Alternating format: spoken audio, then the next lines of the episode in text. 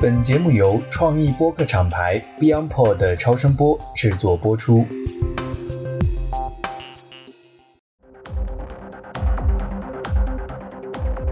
观察热评，洞察人性，欢迎收听真评论类播客节目《热评观察室》，我是直立行走的阿飞。不知道大家有没有注意到过这样一个现象？有的时候评论区往往比正文更加精彩。其中热评就尤其的有魅力，而且评论区也是很多网络热梗的发源地。我们的节目就将从热评开始。今天是热评观察室的第一期。为什么我会想到开设这样的一档播客节目呢？其实是因为我本人作为一个二十五小时高强度上网冲浪的选手，特别喜欢刷微博。平时我也喜欢去各种各样的微博下面去发发评论。无论是新闻资讯类的，还是生活趣闻，或者是表情包、meme 类的微博，我都喜欢去发表一些个人的观点。结果意外的发现，我的评论经常能够获得很多人的点赞，被顶上去变成热评。所以我认为，这个评论区的内容构成了整个社交平台不可或缺的一部分。它其实也符合了一种人类对于信息需求的基本逻辑。那评论的背后也蕴含着很多的商业营销的思路和缩影，非常值得和大家一起聊一聊。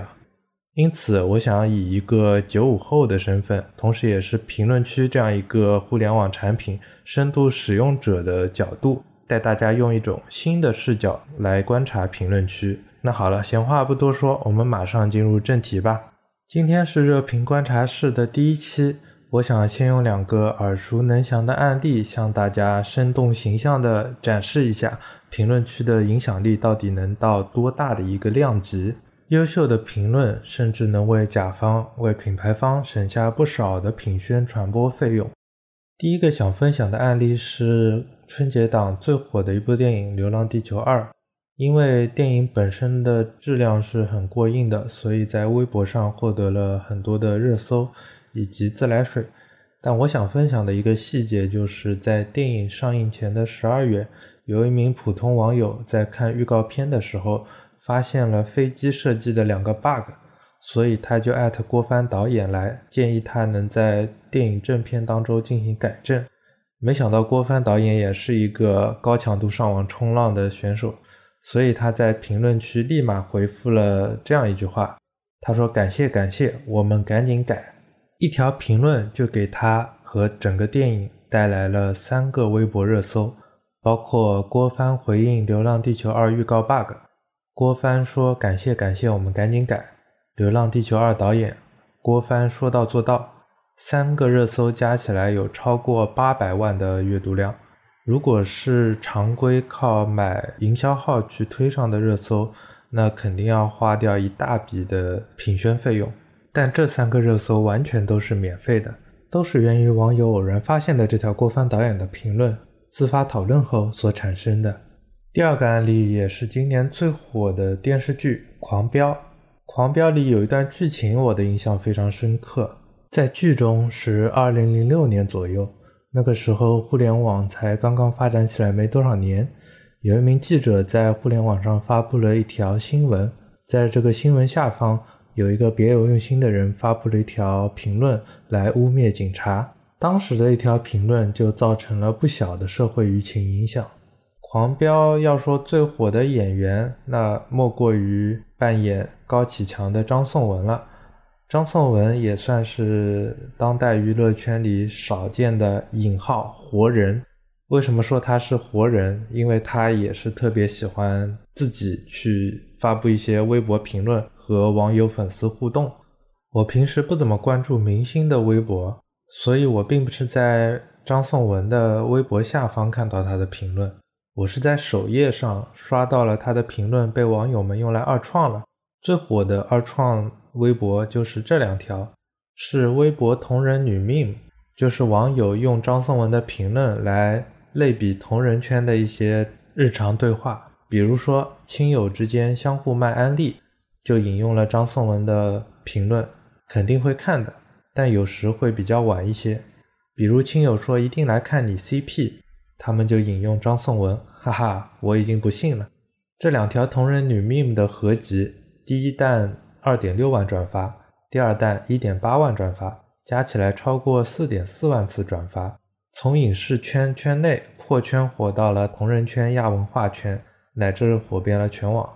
如果想通过正常的宣发达到四点四万实打实同样的传播效果，那可能就需要一个天文数字了。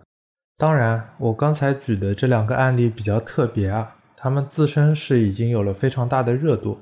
我举这两个案例的目的，其实是想证明现在的微博已经进入了一个新的营销时代。大家都喜欢把微博营销划分为几个时代。其实评论区营销最早还是让海尔给带火的，也就是所谓的微博营销一点零时代。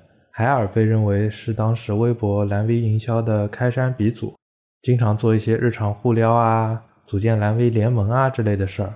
那到了二点零时代，大伙儿就开始烧创意、烧脑洞了。当时就以杜蕾斯为代表，但杜蕾斯还是依靠广告公司。创意团队不断的烧脑洞、绞尽脑汁，才能维持一个长期高质量的内容输出。这个东西其实很难一直持续下去，所以现在也慢慢慢慢的热度在降低了。于是到了三点零时代，由于抖音这样的短视频平台崛起的非常快，它也快速抢占了微博平台的用户使用时长，品牌蓝 V 的影响力也越来越弱了。很多品牌也越来越开始重视微博蓝 V 运营了。这本身是件好事儿，整个行业也慢慢开始规范化起来，以 NGC 代理的模式为主，也开始有了标准化的 SOP 这样的东西。但是现在很多的品牌蓝 V 号成为了一个单纯的信息发布窗口，和门户网站的作用差不多。真正做得好的官方蓝 V，你能叫上名来的其实也没几个。如果说近两年做的比较好的蓝 V，我第一个想到的就是老乡鸡。老乡鸡他拉着他们的董事长苏从轩一起来玩，经常在评论里互撩，也会在各种各样的微博下方疯狂评论咯咯哒。另一个可能就是麦当劳了，麦当劳的小编也是非常有脑洞、非常有梗的，评论区的网友也经常会贡献出一些爆梗。而且麦当劳打造的卖萌文学是可以和肯德基的疯狂星期四文学相抗衡的。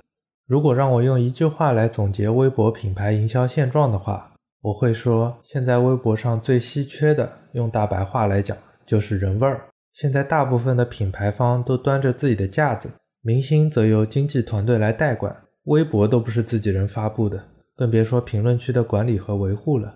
刚才我举的两个例子，郭帆和张颂文，他们恰恰是通过评论区展现出了最宝贵的人味儿。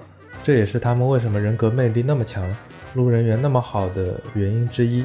我认为，在如今的营销时代，所谓的品牌公关、所谓的舆情管理，其实并不一定非要耗大量的费用去进行达人采买、买热搜、PR seeding 这些工作。如果品牌能放下一些架子，多一些人味儿，与用户真诚交流，关注评论区的价值，那么也许会有意外的收获。本期的热评观察室就到这里。我是直立行走的阿飞，我们下期节目再见。